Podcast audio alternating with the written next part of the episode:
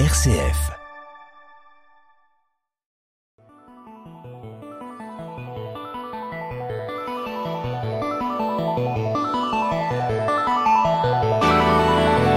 Couper les pixels en quatre.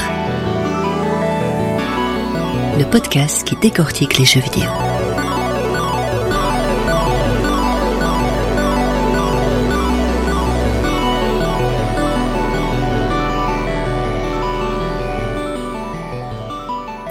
Bonjour Aaron Lancel. Bonjour Jean-Marc Richard. Bonjour à toutes et à tous et bienvenue dans ce nouveau numéro de Couper les pixels en quatre, l'émission d'analyse et de débat vidéoludique d'une RCF Belgique. Alors Aaron, nous voici de retour dans ce studio pour une nouvelle émission musicale reliée aux jeux vidéo. C'est notre, c'est notre marotte, hein, n'est-ce pas? C'est, c'est notre, on va dire notre, notre petit bonbon sucré euh, qu'on aime bien euh, faire partager à nos auditeurs. Et alors aujourd'hui, nous sommes de nouveau là pour un thème, euh, un thème assez particulier, voilà, qui va relier la musique classique et le jeu vidéo. On a déjà fait une émission sur le sujet, mais là c'est un peu différent. Mais oui, Jean-Marc, euh, vous savez, la musique classique, en fait, elle s'invite euh, partout, hein, euh, Oui. nos jours, euh, euh, y compris euh, dans le, le monde du jeu vidéo. Il y a une espèce d'aura, une atmosphère, un, un sentiment d'immersion comme ça qu'elle peut qu'elle peut procurer. Ouais. Et donc euh, voilà, on va écouter euh, euh, des réorchestrations symphoniques. Euh, euh, de musique classique euh, Oui. qui, ont, qui ont été choisies. euh, Et, voilà. donc la particularité, ce n'est pas de la composition originale pour les jeux vidéo, ce sont des musiques connues qui sont même passées euh, parfois dans, dans le domaine public, qui ont été réutilisées dans certains jeux. Alors on a Debussy, Beethoven, Mozart, alors voilà, je, je, je donne les noms au hasard, mais c'est pour que nos auditeurs resituent, c'est donc vraiment une réutilisation d'un morceau euh, connu pour euh, servir le jeu, c'est bien ça. Ah oui, exactement. Voilà, ce sont les, les grands classiques au service euh, du jeu vidéo. Mais alors, on pourrait se poser peut-être la question quelles sont, euh, quelles pourraient être les, les raisons Mais oui, euh, qui vont ça. pousser un, un développeur à choisir la voie de la musique classique pour son jeu plutôt que une composition originale. Et ça donc, on le verra au fur et à mesure de notre euh, de, notre choix, parce que nous avons fait une sélection, hein, chacun trois musiques. D'ailleurs, nous allons faire comme d'habitude, hein, sauf qu'on va peut-être euh, éluder le petit jeu qu'on a entre nous, parce que voilà, ce sont quand même des musiques relativement reconnaissables. hein. Et on va expliquer les tenants et aboutissants de ce choix dans chaque jeu. Euh, voilà, est-ce que c'est pour redorer le blason, hein, de faire entrer le jeu vidéo en rang d'art majeur, si j'ose dire? Bon, voyons un peu. Est-ce que vous voulez nous proposer votre premier morceau? Quel est votre euh, votre premier choix Aaron?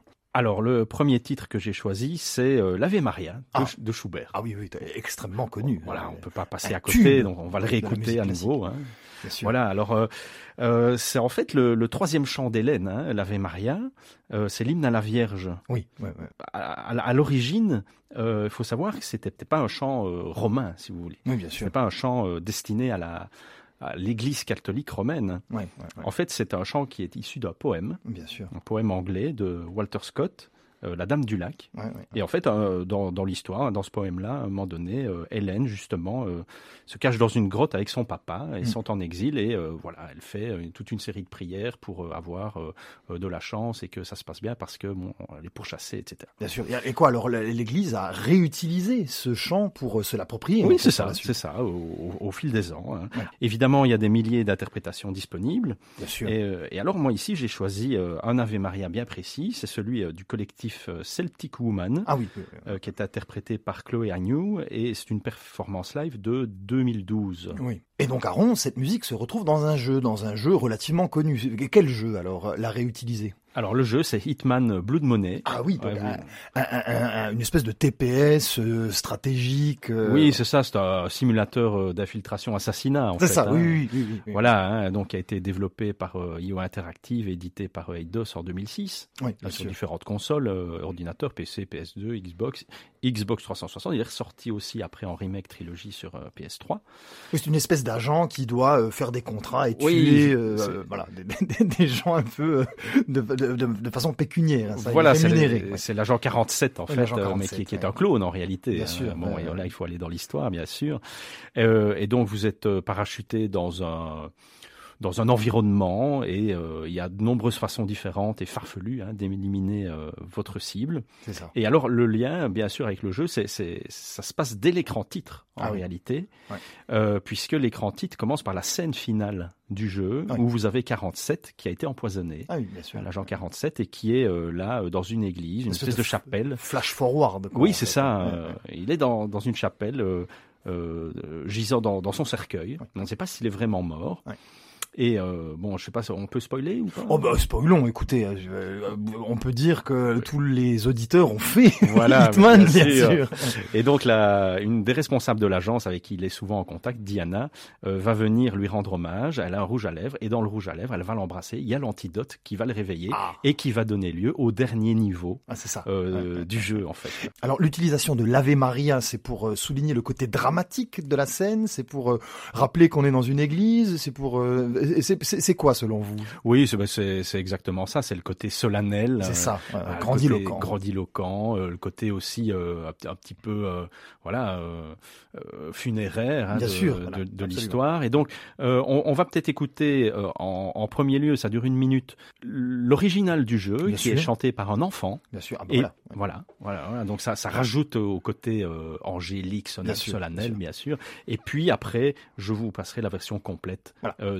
Euh, Chloé Agnew. Donc euh, deux morceaux qui nous attendent, la version originale, puis ensuite la version choisie par notre chroniqueur.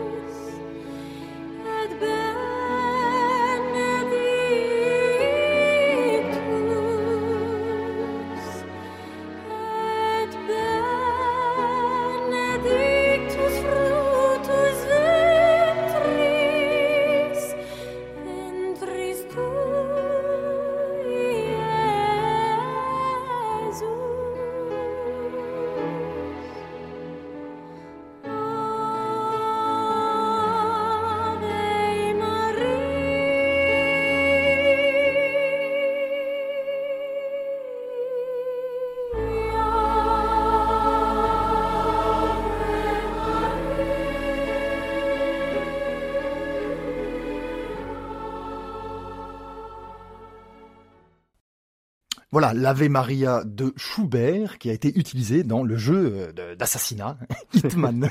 voilà. Alors pour euh, mon morceau, pour mon premier morceau, Aaron, j'ai choisi euh, un compositeur illustre, un Ludwig von Beethoven, avec sa sonate numéro 14 en do dièse mineur opus 27 numéro 2. Ah oui, là vous êtes précis. ultra précis, ah mais qui est plus connu sous l'appellation de la sonate au clair de lune. Eh oui. Euh, voilà, une, une, sonate extrêmement connue que les auditeurs, même qui ne sont pas amateurs de musique classique, ont à l'oreille. Hein. Enfin, quand ils, si même ils ne l'ont pas maintenant à l'oreille, quand elle sera diffusée, je pense que ça fera écho à pas mal de monde. Oui, parce que quand vous êtes joueur, de temps en temps, euh, il y a peut-être un morceau de musique classique que vous ne connaissez pas, qui Bien passe sûr. comme ça, et, euh, et vous passez complètement à côté en réalité. hein. Ouais. Alors le morceau date de 1801. Euh, la sonate fut composée entre les premières et deuxièmes symphonies dans la période de la crise morale que traversait euh, Beethoven, parce que le pauvre, euh, il prenait conscience de sa surdité. Ouais. Donc c'est une sonate assez, euh, vous allez l'entendre, mélancolique, hein, n'est-ce pas c'est lourd, pesant. oui, pesant. ouais. Et euh, voilà, son succès fut considérable, aussi bien auprès des critiques qui parlèrent donc d'une fantaisie, d'une unité parfaite déjà à l'époque, que du public. Alors qu'est-ce qui a plu Déjà la maestria, c'est certain, mais la mélancolie, hein, le- l'espèce de, de, de, de balade un peu triste comme ça que nous allons, que nous allons écouter. ouais, Peut-être la simplicité aussi. Oui, oui, il y a Ouais, une en forme, fait, effectivement, Aaron, d'efficacité, de simplicité qui va euh, droit au but.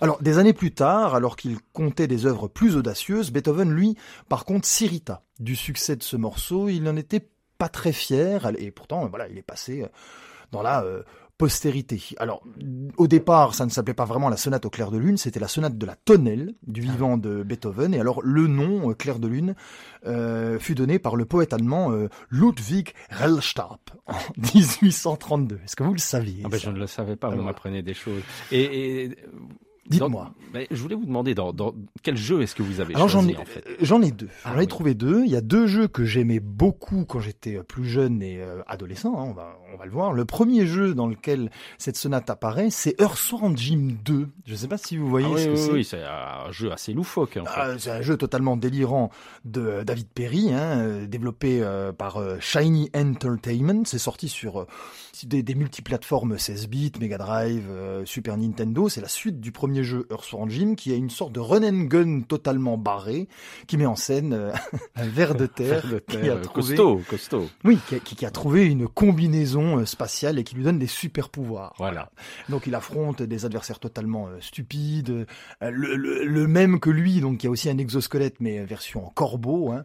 On a un chien schizophrène, on a un, un chat sataniste. Enfin c'est. C'est marrant de voir une musique aussi sérieuse dans un jeu pareil. Mais oui, mais c'est justement le décalage, Aaron, Ah, voilà, parce que ça. dans un niveau qui s'appelle Villy People, ou alors écoutez bien, hein, Villy People, c'est quand même le niveau où Jim, le héros, le ver de terre, donc imaginez, hein, un ver de terre qui est déjà dans une combinaison spatiale, se déguise en salamandre aveugle. Donc on est vraiment là-dedans, et évolue dans un niveau qui est une sorte de flipper dans un estomac, avec la sonate au clair de lune qui est en fond pour eh bien générer le décalage. hein. On est dans le C'est un surréalisme. moment on est- unique. ouais. oui, on est, on est dans, dans, dans le délire hein, total.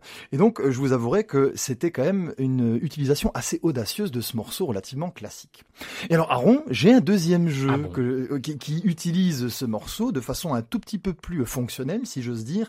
C'est le fameux Biohazard, donc. Resident Evil dans nos contrées, sorti en 1996 sur PlayStation 1. C'est le, premier. Hein, Oui, oui, oui, euh, le voilà. premier, le tout premier Resident Evil de Shinji Mikami, hein, donc le, on va dire un des survival horror qui a explosé et qui a fait connaître le genre. hein. La visite du manoir Arkham. Exactement. Et donc ici, nous avons euh, l'énigme de euh, la salle à manger, l'énigme du piano Oui. avec ces deux blasons dorés qui vont nous qui vont nous servir pour obtenir une clé importante. Et pour accéder à un de ces deux blasons, il fallait trouver une partition, C'est ça. la poser sur le piano de salle Qu'il a joué tout seul. et la. Oui. Voilà. Et c'était la sonate au clair de lune que Chris Redfield ou Jill Valentine jouaient pour ouvrir ce fameux passage secret dans une espèce de bibliothèque. Voilà. Et donc on va l'écouter, Aaron. C'est parti. C'est le, le tube de euh, Beethoven.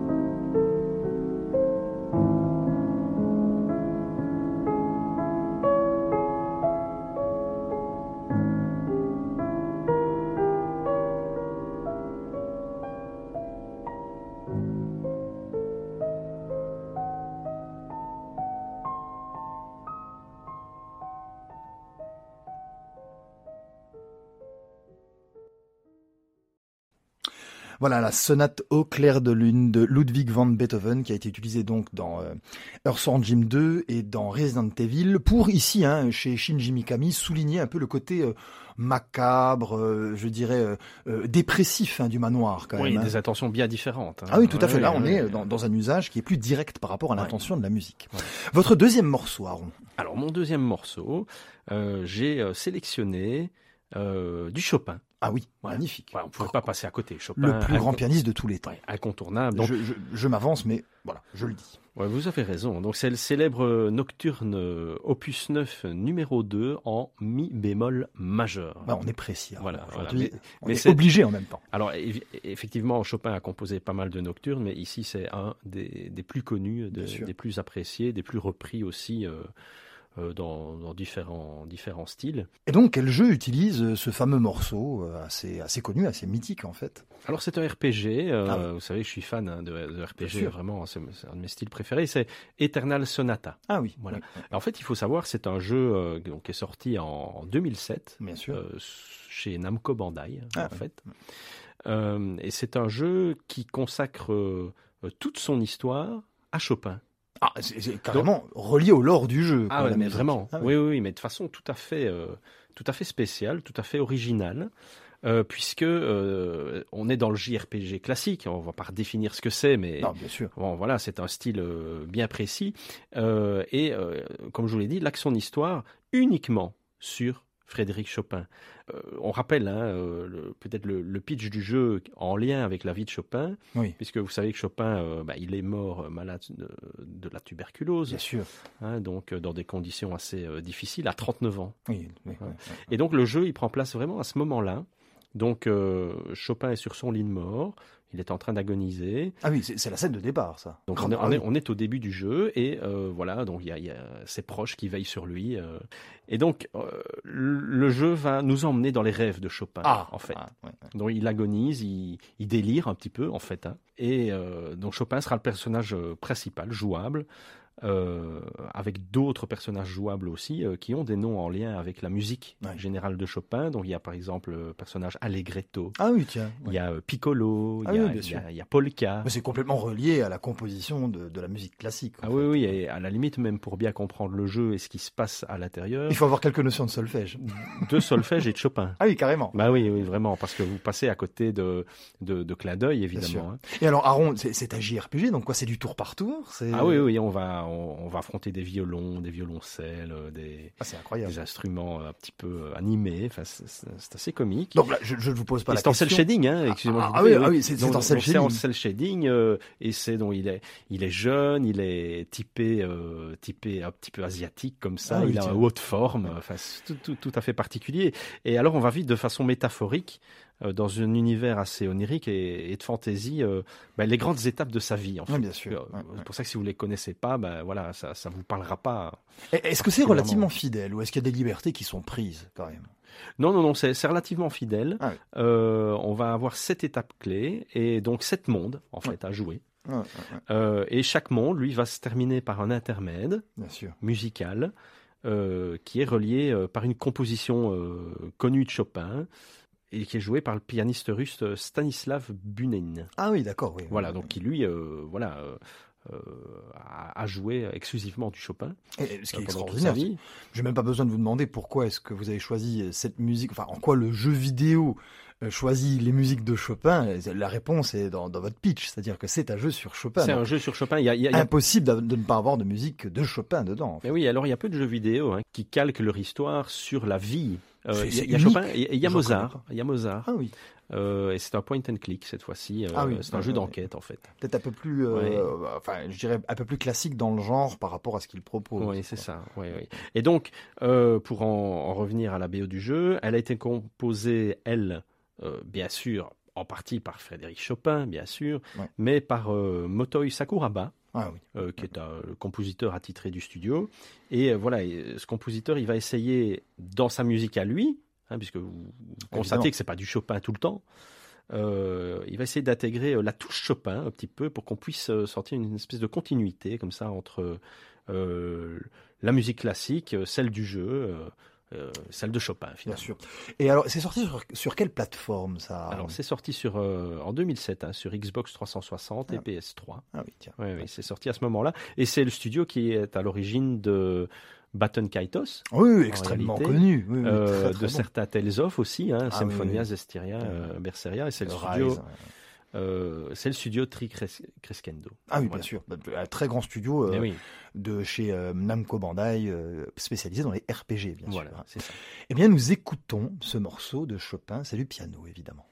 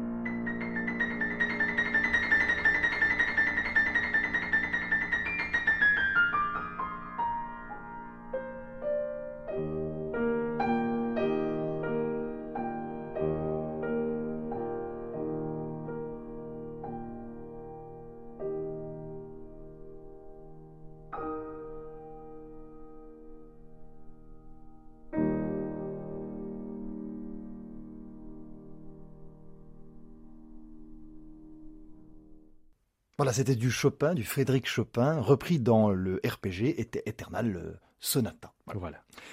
Alors, pour mon morceau suivant, je vais vous présenter un oratorio de langue anglaise que tout le monde connaît, un fameux euh, Alléluia, un Osana, qu'on appelle donc euh, le Messiah de Georg Friedrich Handel, n'est-ce pas, euh, qui a été composé en 1741. Alors, c'est une chanson de louange, hein, c'est un c'est un, cri vers le Christ, etc. pour euh, louer évidemment euh, sa venue. Bon, le texte a été euh, compilé à partir de la King James Bible et du Coverdale Psalter de Charles Jennens. D'accord, donc on a des informations ici très précises. Je ne sais pas si ça intéressera quelqu'un, mais en tout cas, voilà comment le morceau a été réalisé. Il a été joué pour la première fois à Dublin le 13 avril 1742 et a reçu sa première à Londres près d'un an plus tard. Donc là, on est vraiment au XVIIIe siècle en Angleterre. Alors ici, on a, toujours l'impression que c'est euh, un oratorio qui vient de, de, périodes beaucoup plus anciennes, hein, beaucoup plus archaïques, mais en fait, c'est assez, euh, finalement, c'est assez récent. Je ne sais pas si vous voyez le morceau juste avec mes, euh, avec mes données théoriques. pas, super bien. la question que je pose, c'est vous avez trouvé un jeu qui loue le Christ Non, non, pas un jeu qui loue le Christ. Vous allez voir que c'est carrément tout le contraire, ah mais, euh, un, chant de victoire. En fait, il fallait un chant de victoire un peu, euh, un peu clérical, hein, comme ça, un, peu. un chant qui en jette. Un peu biblique. Bah, vous allez voir qu'il y a quand même une histoire de démon dans le jeu, donc il fallait vraiment quelque chose de, oui, qui en jette et surtout de, de grandiloquent. Et c'est Alléluia qui est le plus connu en fait. C'est ce fameux oratorio intervient donc euh, donc c'est Alléluia de, de Handel dans le jeu Catherine. Ah je ne sais pas si vous voyez ce que c'est. Oui, un jeu complètement barré. Alors de nouveau encore un jeu barré. Hein, on était dans la folie américaine avec euh, Earthworm Jim 2. Ici, c'est euh, clairement un jeu japonais de type aventure et réflexion et je précise pour adultes, hein, oui, pas? C'est un puzzle game. Hein. puzzle game pour adultes. C'est un jeu narratif, un puzzle game. C'est un jeu, euh, c'est un jeu bizarre en fait. Hein. C'est développé et édité par Altus. Les cinématiques du jeu ont été euh, réalisées parce que c'est vraiment à part hein, les cinématiques par le studio 4 euh, degrés en fait, hein, n'est-ce pas? L'équipe de développement comprenait notamment Katsura Ashino comme producteur, Shienori Soeshima pour la conception des personnages et Shoji Meguro comme compositeur. Alors ce sont des, on va dire des artistes hein, reliés au monde du jeu vidéo japonais, euh, assez barrés, on va le voir, hein, qui mêlent donc un scénario empli de surréalisme, empli de psychologie et de féminisme et de masculinisme euh, un peu euh, je sais pas, mélangé. Donc, sur fond de meurtre à nouveau. Hein. Ah oui, c'est effectivement des, des meurtres, hein, des, des, situations un peu bizarres. Je me lance dans le pitch.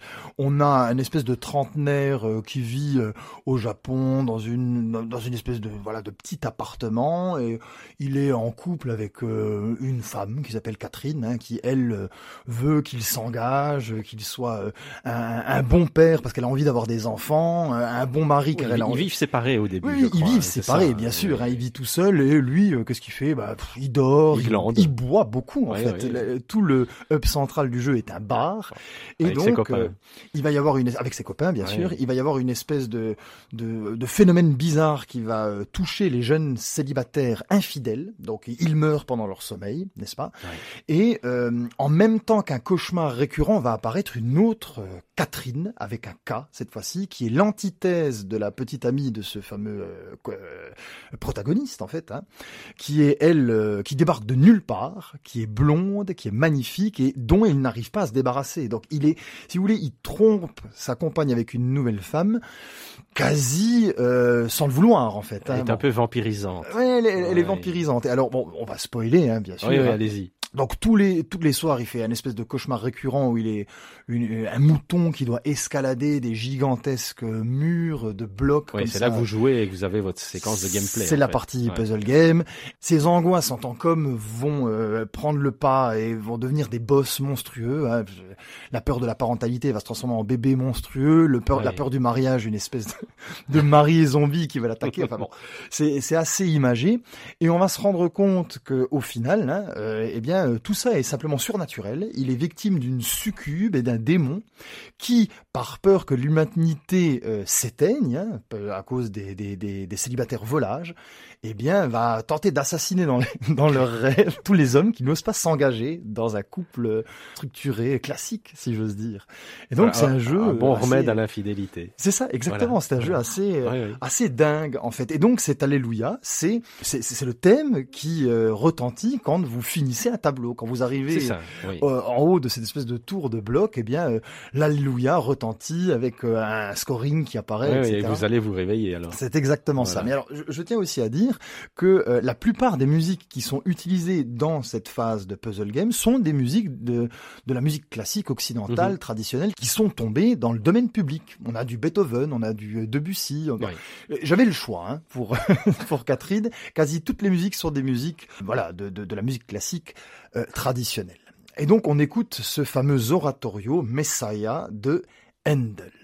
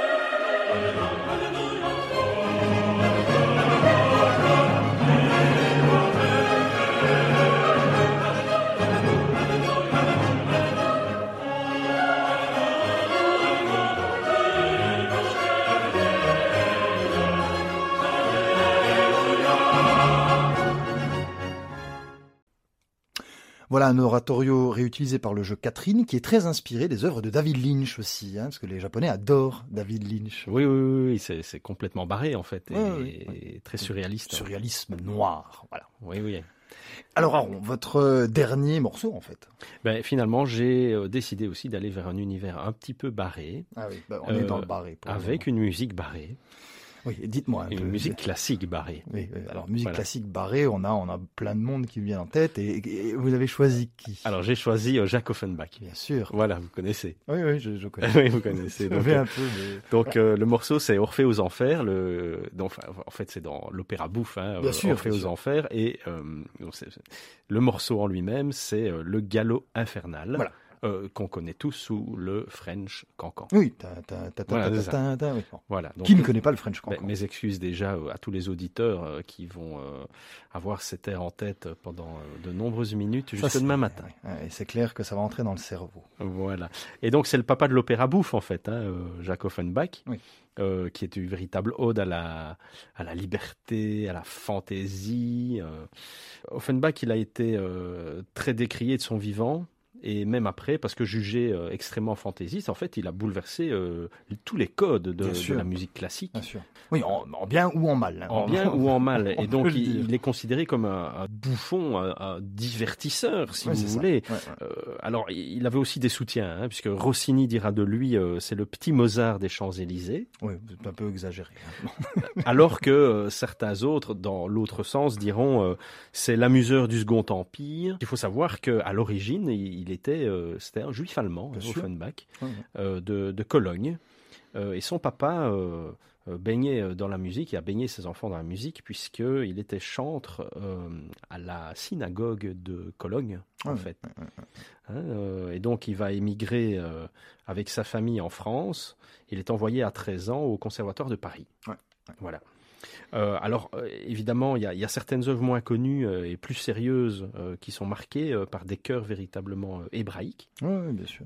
voilà. Mais enfin, il est connu. L'effort d'aller les écouter, mais il est plus connu pour autre chose, pour, pour une musique un peu de fanfare, on va dire. Oui, hein, alors il, s'est converti après au catholicisme, une fois qu'il était plus, plus grand, hein, bien sûr. Et je voudrais parler évidemment euh, un petit peu de Zola, euh, qui Ah, était son, son- son grand détracteur de l'époque. Ah oui. Euh, Zola, qui lui était grand naturaliste, hein, qui, qui souhaitait décrire la société contemporaine. Bien sûr. Euh, et donc, il estimait qu'Offenbach ne le faisait pas, ou en tout cas le faisait en, en moquant et de Ouais. façon euh, assez euh, ironique. Ouais, ouais. Vous voyez, Roi Carotte, ça, ça- ça- ça vous dit quelque chose aussi. Oui, quoi. bien sûr, mais c'est clair que Zola et Offenbach ne sont pas du tout dans la même lignée, si j'ose dire. Oui, mais il considérait qu'il détournait des œuvres graves et euh, il détournait des, des problèmes de l'époque, en réalité. Oui, bien sûr. Voilà. Alors, Zola disait de lui à un moment donné que c'est Offenbach, c'est la rencontre, je cite, hein, de la médiocrité facile d'un auteur avec la médiocrité complaisante d'un public. Oui, bah, voilà, donc on est Voilà. clairement dans, dans, dans des anathèmes ici. hein. Et alors, il disait que quand on en sera débarrassé, hein, de sous-entendu de l'opérette, hein, euh, il pensait que tout avait un cycle et que ça, c'était un effet de mode. hein. Oui. Eh bien, je crains qu'il ne pousse sur son fumier euh, quelque autre champignon monstrueux. Euh, mais il faut que la bêtise sorte, Jean-Marc, hein, Ouais, comme ouais, les ouais. boutons de la gale. Donc là, on est vraiment Voilà. dans, dans quelque chose de très euh, viscéral. hein. Voilà, c'est- une écriture au barbelé qui est d'ailleurs euh, pas très représentative de Zola, hein, quand on réfléchit. Non, non, non, mais c'est- du style de Zola. est particulièrement épidermique, alors qu'en fait, euh, c'est vrai qu'on peut, on peut décrier Offenbach, mais il me semble quand même que ce n'est pas le reliquat de ce qu'on va écouter quand on met ses enfants sur un galopant. Non, pas du tout, évidemment. Euh, la musique, est, je trouve, est plus subtile, même si elle reste avec des enchaînements simples, mais elle est très complète et euh, Ouais. moi je la trouve en tout vous, cas vous êtes, assez vous êtes agréable. un grand défenseur de- d'Offenbach. Oui. Et, et quel jeu alors euh, Quel jeu intègre cette musique, comme euh, vous pouvez le dire, euh, oui. euh, complexe? Alors le jeu en question, euh, c'est un jeu en fait qui compte 17 œuvres classiques à l'intérieur. Et c'est un shoot 'em up euh, qui s'appelle Parodius. oui, le fameux shoot'em up délirant hein, de- Voilà, de, voilà. Konami. Voilà, c'est ça. hein. Donc euh, vous avez un, vaisseau que vous dirigez euh, euh, horizontalement, c'est un jeu de tir horizontal. Et euh, comme le dit son nom, Parodius, c'est une parodie loufoque et fantaisiste du jeu Gradius. Oui, bien sûr. Parodius, Gradius, vous voyez. Et donc Parodius, il reprend et, vraiment les codes et les thèmes de, de façon farfelue de- des niveaux de Gradius. Et alors on va avoir des boss complètement, mais complètement délirants. Quoi, hein. Donc il est sorti en 93 sur Super Nintendo. Oui, il, il était sur MSX. hein, Oui, euh, c'est ça. avant, ouais. Il est sorti sur plusieurs supports. Et alors, Originellement sur MSX. bah, vous aviez dedans, euh, dans, dans ce jeu, à différents endroits, la danse du sabre hein, de, de, de Kachaturian. Vous avez le vol du bourdon. Ouais. Euh, vous avez euh, du Tchaïkovski, du Rossini, du Bizet, du Beethoven. Ouais. Je n'avais que l'embarras du choix. Et là, ben, je vous ai choisi Offenbach. Oui, c'est quand même extraordinaire de voir que les Japonais réutilisent la musique euh, classique occidentale pour meubler leur délire, en fait. Oui, parce que je, je crois qu'ils ont trouvé certains airs excessivement rigolos. Ah oui, c'est ça. Vous croyez Et- qu'il y, a- y de cette idée de, de- du farfelu et donc de Ah, cette- je pense complètement. Voilà. ouais. Bon, On écoute donc ce fameux morceau d'Offenbach.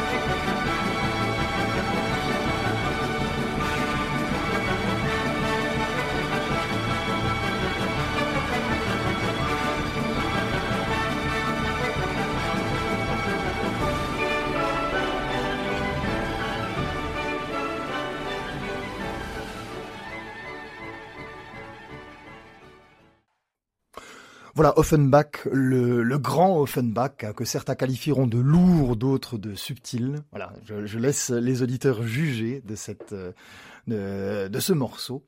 Alors, pour mon dernier morceau à rond, je vais vous parler d'un mouvement, d'un mouvement d'une suite la fameuse suite bergamasque de, de cette suite pour piano de Claude Debussy.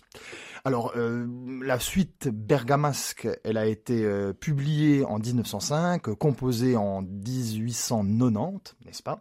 Et elle est euh, voilà composée de quatre mouvements prélude, menuet, clair de lune et passe-pied. Et donc, je vais, vous verrez que quand on la passera, hein, cette, en tout cas ce mouvement de cette suite, parce que c'est une partie hein, de cette suite que je vais isoler, ça va tout de suite vous vous taper aux oreilles en fait. Hein. Et donc bizarrement, on va de nouveau parler de clair de lune. Alors là, ce n'est plus une sonate au clair, au clair, de lune. Donc c'est ce troisième mouvement euh, qui est en ré bémol majeur sur un tempo andante très expressif, joué essentiellement pianissimo, comme on dit, n'est-ce pas? C'est la pièce la plus connue de cette suite, cette suite bergamasque euh, pour piano seul. Il est peu probable que l'on connaisse exactement l'origine de son nom, mais euh, voilà, il y a, on va dire des pistes comme quoi euh, Debussy s'inspirait du poème Clair de lune de Paul Verlaine. Voilà, c'est pas sûr à 100%.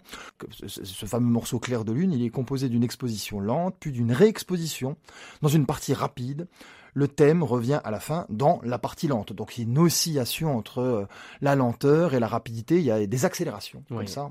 Et on va, on, va bien évidemment l'entendre. Et, en reconnaissant l'œuvre, on reconnaît le jeu tout de suite ou... Oui, il, y a, il, a été suffisamment marquant parce que là donc on reprend la sonate au clair de lune, en tout cas une partie du nom hein, de cette hmm. sonate, et là c'est on reprend aussi pour le jeu Shinji Mikami. Ah, c'est assez, drôle. c'est la musique d'introduction d'un jeu qu'on appelle Psycho Break au Japon, mais qui est connu en Occident sous euh, le nom de The Evil Within. Voilà. C'est aussi un, euh, un survival horror, hein, qui est plus euh, lié au TPS. Hein, c'est post-Resident Evil 4, donc c'est vraiment un jeu de tir et un jeu d'action. très difficile. À la troisième personne, très très très, difficile.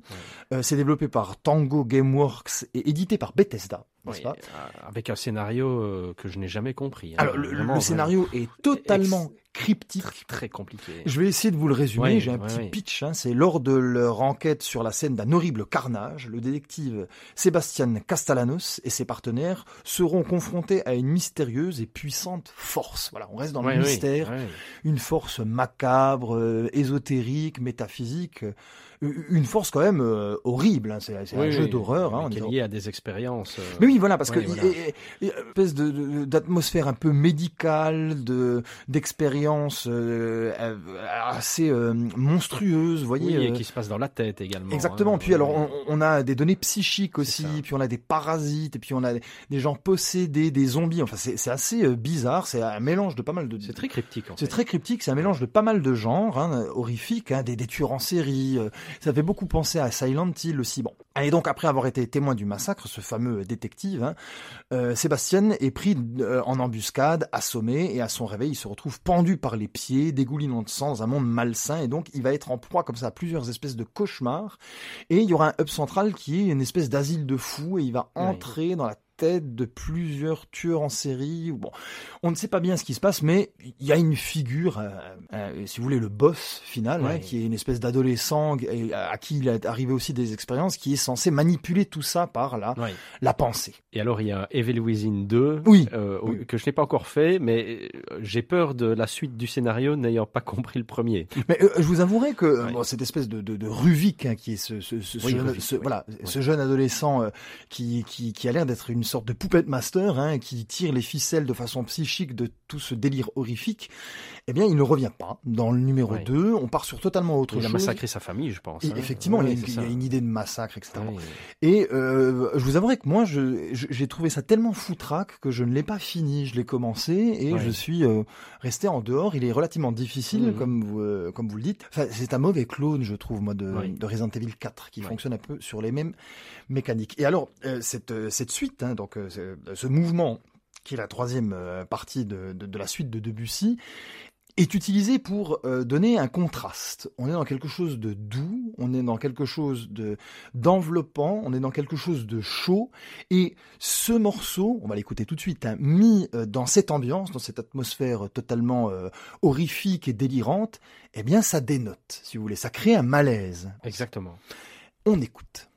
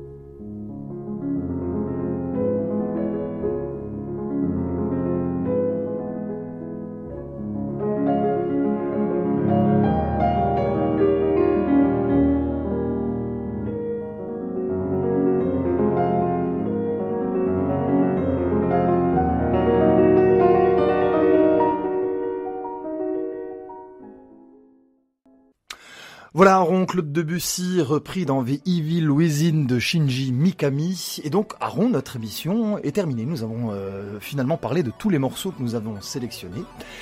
Merci Aaron d'avoir été avec moi pour cette émission. Euh, chers auditeurs, nous nous retrouvons la semaine prochaine. Je vous souhaite une très bonne journée. Au revoir.